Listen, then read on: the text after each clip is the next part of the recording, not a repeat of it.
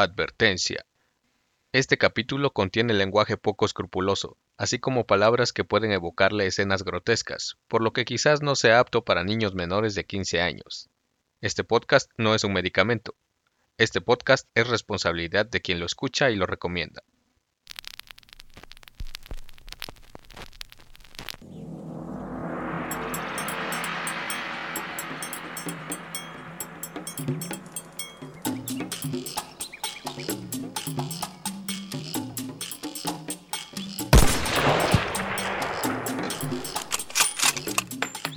Cazador de textos. Gracias, gracias por estar aquí nuevamente escuchando este podcast. Vamos a lo que nos truje. Tal como les comentaba en el capítulo pasado, hoy tenemos un cuento escrito por una mujer. Se trata de Mariana Enríquez, quien es originaria de Buenos Aires, Argentina.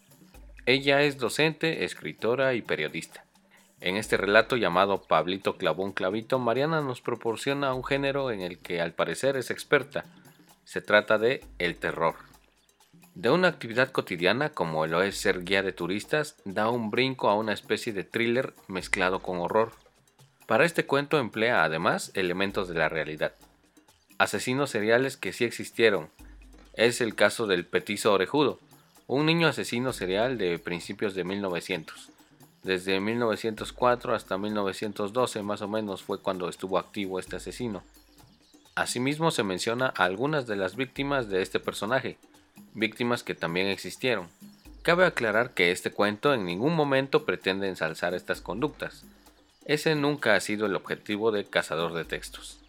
Esto es solo un ejercicio que pretende mostrar las creaciones de distintos autores, quizás no tan conocidos y otras veces bastante conocidos. Una vez dicho esto, he de decirles que a este relato le hice algunas adecuaciones para que no sonara tan argentino, sino más mexicano o neutral, todo con el fin de que se entienda y tengamos un lenguaje que nos parezca familiar. Porque luego sucede que de pronto nos topamos con modismos que no entendemos del todo, ¿viste? Así que esa fue la razón por la que preferí, digamos, traducirlo para que todos ustedes, pelotudos, pudieran entender el genio de esta prolífica autora. Una promesa, una maravilla, una pluma como la que ustedes nunca verán. Viva la Argentina, viva el Papa Francisco, arriba Maradona. Adiós, mexicanos boludos, pelotudos que no entienden nada. Ya, es suficiente acento argentino. Nunca será suficiente acento argentino. El acento argentino es elegante, es maravilloso. Vos nunca entenderás nada de esto. Ya, pues, adiós. Los dejo con el cuento. Adiós.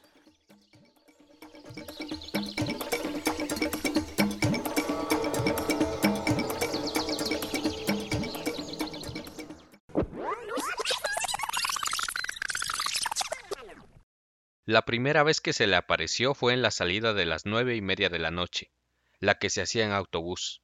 Fue durante una pausa del relato, mientras recorrían el tramo que iba desde el restaurante que había sido de Emilia Basil, descuartizadora, hasta el edificio donde vivía Gilla Murano, envenenadora. De todos los tours por Buenos Aires que ofrecía la empresa para la que trabajaba, el de crímenes y criminales era el más exitoso. Se hacía cuatro veces por semana, dos en autobús y dos a pie, dos en inglés y dos en español. Pablo supo que, cuando la empresa lo designó como guía del Tour de Crímenes, le estaba dando un ascenso, aunque el sueldo fuera el mismo. Sabía que tarde o temprano, si lo hacía bien, la cifra también iba a ascender. El cambio lo había alegrado mucho. Antes hacía el tour Arquitectura Art Nouveau de Avenida de Mayo, que era muy interesante, pero aburría después de un tiempo. Había estudiado los 10 crímenes del tour en detalle para poder contarlos bien, con gracia y suspenso y jamás había tenido miedo ni se había impresionado. Por eso, antes que terror, sintió sorpresa al verlo.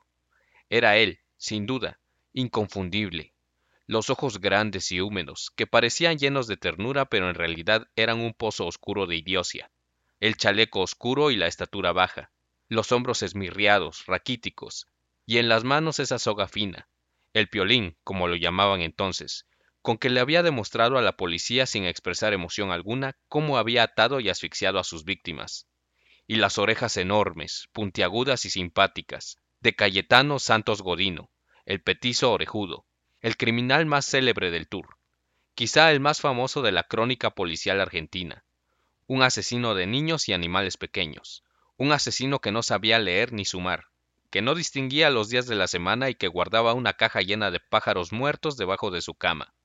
Pero era imposible que estuviera ahí, donde Pablo lo estaba viendo. El petizo orejudo había muerto en 1944, en el expresidio de Ushuaia, en Tierra del Fuego, el fin del mundo. ¿Qué podía hacer ahora mismo, en la primavera de 2014, como pasajero fantasma de un autobús que recorría los escenarios de sus asesinatos? Porque sin duda era él, imposible confundirlo. El aparecido era idéntico a las numerosas fotos de época que se conservaban. Además, había suficiente iluminación como para verlo bien. El autobús llevaba las luces encendidas. Estaba parado casi al final del pasillo, haciendo la demostración con su piolín, mirándolo a él, al guía, a Pablo, con cierta indiferencia pero con claridad. Hacía rato que Pablo había contado su historia. Lo venía haciendo desde hacía dos semanas y le gustaba mucho. El petizo orejudo había acechado una Buenos Aires tan lejana y tan distinta que resultaba difícil sugestionarse con su figura, y sin embargo algo debía haberlo impresionado vivamente, porque el petizo se había presentado, aunque nadie más lo veía. Los pasajeros conversaban animados y le pasaban la mirada por encima, sin reparar en él. Pablo sacudió la cabeza, cerró los ojos con fuerza, y al abrirlos, la figura del asesino con su piolín había desaparecido. ¿Me estaré volviendo loco? pensó, y apeló a la psicología barata para llegar a la conclusión de que el petizo se le aparecía porque él acababa de tener un hijo, y eran los niños las únicas víctimas de Godino. Los niños pequeños. Pablo contaba en el tour de dónde, creían los forenses de la época, le venía esa hazaña, el primer hijo de los Godino, el hermano mayor del petizo, había muerto a los diez meses de edad en Calabria, Italia, antes de que la familia emigrara hacia la Argentina. El recuerdo de ese bebé muerto lo obsesionaba. En muchos de los crímenes y de los intentos, mucho más numerosos, repetía la ceremonia del entierro. A los peritos que lo interrogaron después de ser atrapado les dijo, Nadie vuelve de la muerte. Mi hermano nunca volvió. Simplemente se pudre bajo la tierra. Pablo contaba el primer simulacro de entierro en una de las paradas del tour, la intersección de la calle Loria con la calle San Carlos, donde el petizo había atacado a Ana Neri, 18 meses de edad, vecina suya en el conventillo de la calle Liniers, que ya no existía, pero el solar donde una vez había estado era una parada del recorrido, con una breve contextualización donde se les explicaba a los turistas las condiciones de vida de aquellos inmigrantes recién llegados que escapaban de la pobreza europea hacinados en inquilinatos húmedos, sucios, ruidosos, promiscuos, sin ventilación. El ambiente ideal para los crímenes del petizo, porque la incomodidad y el desorden acababan por mandar a los niños a la calle. Vivir en aquellas habitaciones era tan insoportable que la gente se la pasaba en la banqueta, especialmente los hijos, que correteaban por ahí. Ana Neri. El petizo la llevó al baldío, la golpeó con una piedra y una vez que la niña estuvo inconsciente trató de enterrarla. Un policía lo encontró en medio de la tarea y él rápidamente mintió una coartada. Dijo que estaba intentando ayudar a la bebé, que había sido atacada por otra persona. El policía le creyó, quizá porque el petizo orejudo también era un niño. Tenía entonces nueve años. Ana tardó seis meses en recuperarse del ataque. No fue el único ataque con simulacro de entierro. En septiembre de 1908, poco después de dejar la escuela y de que comenzaran sus aparentes ataques de epilepsia. Nunca se terminó de comprobar a qué se debían las convulsiones que sufría el petizo. En ese entonces se llevó al niño Severino González hasta un terreno baldío, frente al Colegio Sagrado Corazón. En el terreno había un pequeño corral para caballos. El petizo sumergió al niño en la pileta donde tomaban agua los animales e intentó cubrirlo con una tapa de madera. Un simulacro más sofisticado, la recreación del ataúd. Otra vez un policía que pasaba impidió el crimen, y otra vez el petizo mintió diciendo que, en realidad, estaba ayudando al niño. Pero ese mes el petizo estaba insaciable. El día 15 de septiembre atacó a un bebé de 20 meses, Julio Bote. Lo encontró en la puerta de su casa, en Colombres número 632. Le quemó el párpado de uno de los ojos con un cigarrillo que llevaba en la mano. Dos meses después, los padres del petizo no soportaron más su presencia ni sus acciones, y ellos mismos lo entregaron a la policía. En diciembre acabó en la colonia penal para menores de Marcos Paz. Allí aprendió a escribir un poco, pero se destacó sobre todo por echar gatos y botines a las ollas humeantes de la cocina, cuando los cocineros se descuidaban. El petizo cumplió tres años preso en el reformatorio de Marcos Paz. Salió con más ganas de matar que nunca, y pronto lograría el primer, deseado, asesinato. Pablo siempre terminaba el capítulo del petizo con el interrogatorio que le hizo la policía tras su detención. A los turistas parecía impresionarlos mucho. Lo leía para que el efecto realista fuera mayor. La noche en que el petizo se apareció en el autobús sintió cierta incomodidad antes de repetir sus palabras, pero decidió decirlas igual. El petizo solo lo miraba y jugaba con la soga. No lo amenazaba. ¿No siente usted remordimientos de conciencia por los hechos que ha cometido? No entiendo lo que ustedes me preguntan. ¿No sabe usted lo que es el remordimiento? No, señores. ¿Siente usted tristeza o pena por la muerte de los niñitos Giordano, La Aurora y Vainikov? No, señores. ¿Piensa usted que tiene derecho a matar niños? No soy el único. Otros también lo hacen. ¿Por qué mataba usted a los niños? Porque me gustaba. Esta última respuesta provocaba la desaprobación colectiva de los pasajeros que en general parecían contentos cuando se cambiaba de criminal y se pasaba a la más comprensible Gilla Murano, quien envenenó a sus mejores amigas porque le debían dinero. Una asesina por ambición, fácil de entender. El petizo, en cambio, incomodaba a todos. Esa noche, cuando llegó a su casa, Pablo no le contó a su mujer que había visto el espectro del petizo. Tampoco a sus compañeros, pero eso era normal. No quería tener problemas en el trabajo, en cambio, le molestaba no poder hablarle de la aparición a su esposa. Dos años atrás se lo hubiera contado. Dos años atrás, cuando todavía podían confesarse cualquier cosa sin miedo, sin recelo. Era una de las tantas cosas que habían cambiado desde el nacimiento del bebé. Se llamaba Joaquín, tenía seis meses, pero Pablo seguía diciéndole el bebé. Lo quería, al menos eso creía, pero el bebé no le prestaba demasiada atención. Aún estaba aferrado a su madre, y ella no ayudaba, no ayudaba para nada. Se había convertido en otra persona, temerosa, desconfiada, obsesiva. A veces Pablo se preguntaba si no estaría sufriendo una depresión posparto. Otras solamente se malhumoraba y recordaba con nostalgia y algo, o mucho, de enojo los años previos al bebé. Ahora era todo distinto. Ella ya no lo escuchaba, por ejemplo.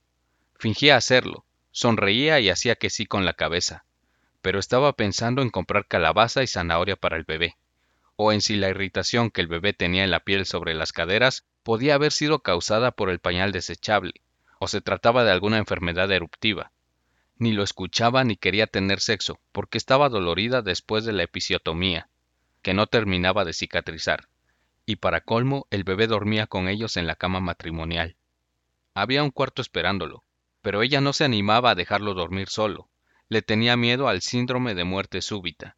Pablo había tenido que escuchar hablar de esa muerte blanca durante horas, mientras trataba en vano de calmarle la ansiedad, a ella, que nunca había tenido miedo, que alguna vez lo había acompañado a escalar montañas y había dormido en refugios mientras nevaba afuera.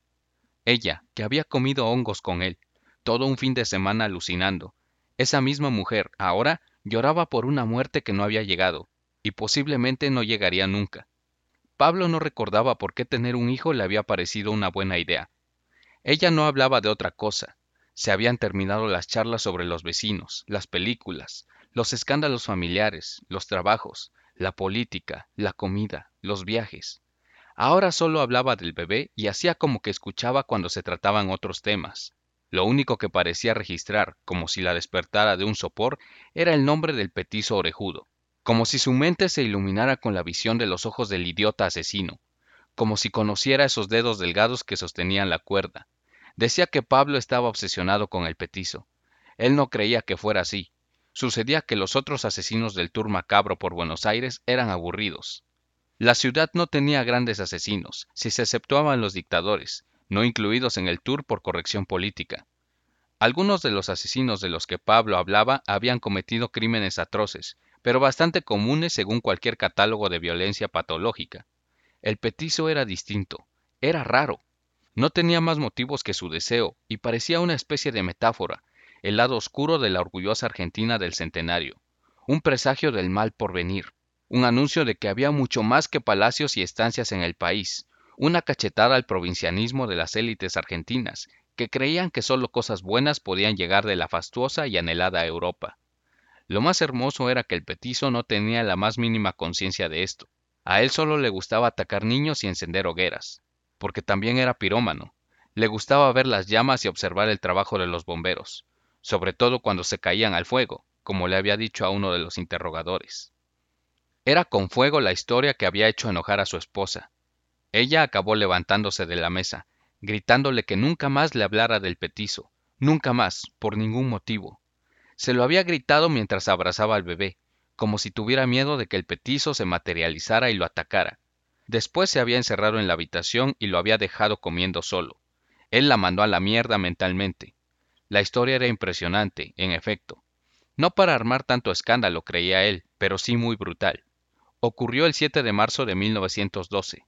Una niña de 5 años, Reina Bonita Vainikov, hija de inmigrantes judíos letones, estaba mirando el mostrador de una zapatería, cerca de su casa en la avenida llamada Entre Ríos. La niña llevaba un vestido blanco. El petizo se le acercó mientras ella estaba absorbida por la visión de los zapatos. Llevaba un fósforo encendido en la mano. Tocó con la llama el vestido, que ardió. El abuelo de la nena la vio envuelta en llamas, desde la acera de enfrente. Cruzó la calle corriendo, desesperado. No logró siquiera acercarse a la niña. Trastornado no se había fijado en el tráfico. Lo atropelló un auto y murió. Un hecho extrañísimo dada la escasa velocidad de los vehículos en aquellos años. Reina Bonita también murió, pero después de 16 días de dolorosa agonía. El asesinato de la pobre Reina Bonita no era el crimen favorito de Pablo. A él le gustaba, esa era la palabra, qué remedio, le gustaba el de Gesualdo Giordano, de tres años. Sin duda era el que más horror les causaba a los turistas, y a lo mejor por eso le gustaba, porque le resultaba placentero contarlo y esperar la reacción, siempre espantada de su auditorio. Fue el crimen por el que atraparon al petizo, además porque cometió un error fatal. El petizo, como era ya su costumbre, llevó a Gesualdo hasta un baldío. Lo ahorcó con trece vueltas de cuerda. El chico se resistió con fuerza, lloraba y gritaba. El petizo declaró a la policía que intentó hacerlo callar porque no quería ser interrumpido como en otras oportunidades. Al chico ese lo agarré con los dientes aquí, cerca de la boca, y lo sacudí como hacen los perros con los gatos. Esa imagen incomodaba a los turistas, que se revolvían en los asientos y decían, por Dios, en voz baja. Sin embargo, nunca le habían pedido que detuviera el relato. Una vez que ahorcó a Gesualdo, el petizo lo tapó con una lámina y salió a la calle. Pero algo lo atormentaba, rumiaba una idea que ardía, así que al rato volvió a la escena del crimen. Llevaba un clavo, lo clavó en la cabeza del niño, que ya estaba muerto. Al día siguiente cometió su error fatal. Quién sabe por qué asistió al velorio del niño al que había matado. Dijo más tarde que quería ver si todavía tenía el clavo en la cabeza. Confesó este deseo cuando lo llevaron a presenciar la autopsia, después de la denuncia del padre del niño muerto. Cuando el petizo vio el cadáver, hizo algo muy extraño se tapó la nariz y escupió, como si le diera asco, aunque el cuerpo todavía no había entrado en estado de descomposición. Los forenses, por algún motivo que la crónica policial de la época no explica, lo hicieron desnudar. El petizo tenía una erección de 18 centímetros. Acababa de cumplir 16 años. Ese relato no podía contárselo a su mujer. Una vez había intentado hablarle de las reacciones de los turistas ante el último crimen del petizo, pero antes siquiera de empezar el relato se dio cuenta de que ella no lo estaba escuchando. Le reclamó que tenían que mudarse a una casa más grande cuando el bebé creciera. No lo quería criar en un departamento. Quería patio, piscina, sala de juegos y un barrio tranquilo donde el chico pudiera jugar en la calle. Ella sabía perfectamente que esto último apenas existía en una ciudad con el tamaño y la intensidad de Buenos Aires, y mudarse a un suburbio rico y apacible estaba muy lejos de sus posibilidades. Cuando terminó de enumerar sus deseos para el futuro, le pidió que cambiara de trabajo. Eso no, dijo él. Soy licenciado en turismo. Me va bien. No voy a renunciar. Me divierto, son pocas horas y estoy aprendiendo. El salario es una miseria. No, no es una miseria, se enojó Pablo. Creía estar ganando bien, lo suficiente para mantener decentemente a su familia. ¿Quién era esa mujer desconocida? Alguna vez ella le había jurado que, con él, era capaz de vivir en un hotel, en la calle, bajo un árbol. Todo era culpa del bebé. la había cambiado por completo. ¿Y por qué? Si era un chico sin gracia, aburrido, dormilón, que aunque estaba despierto lloraba casi sin parar. ¿Por qué no trabajas tú si quieres más dinero? le dijo Pablo a su mujer, y ella pareció erizarse. Gritó como si se hubiera vuelto loca. Gritó que tenía que cuidar al bebé. ¿Qué pretendía él?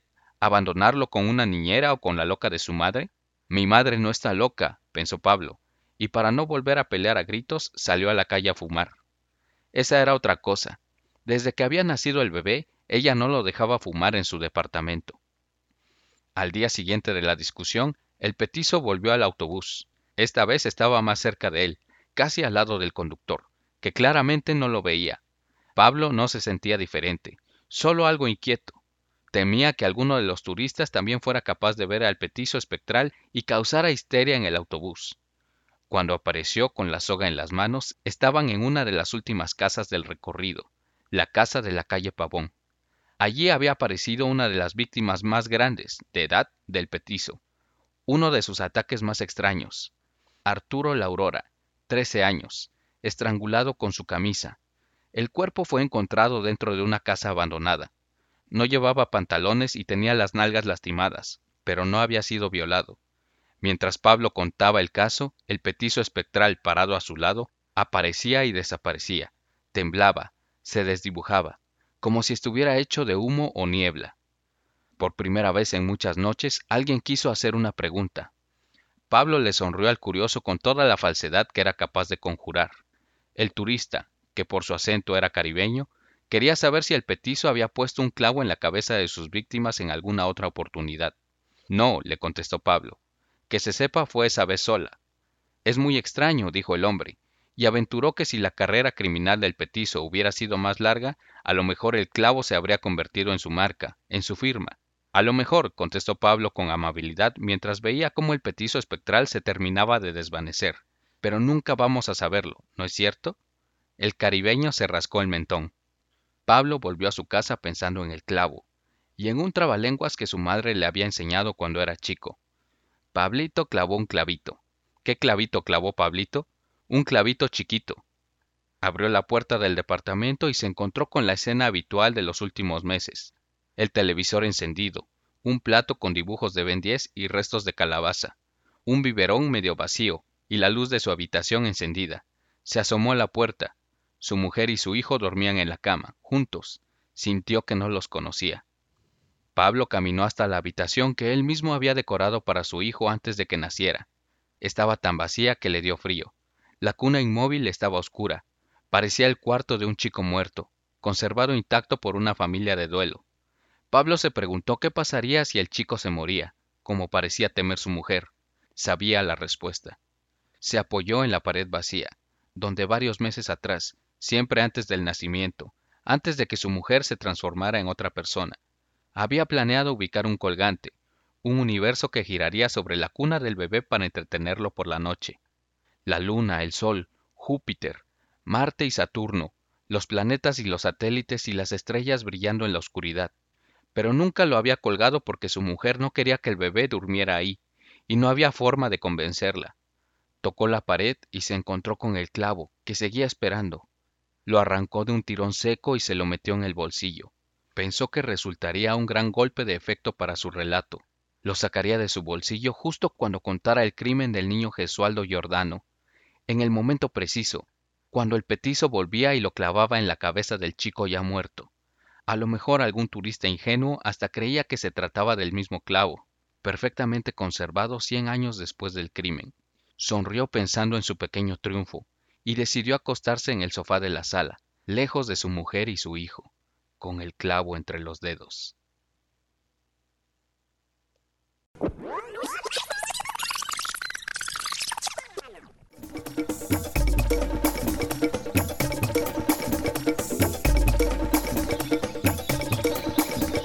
Ay, qué pinche hueva.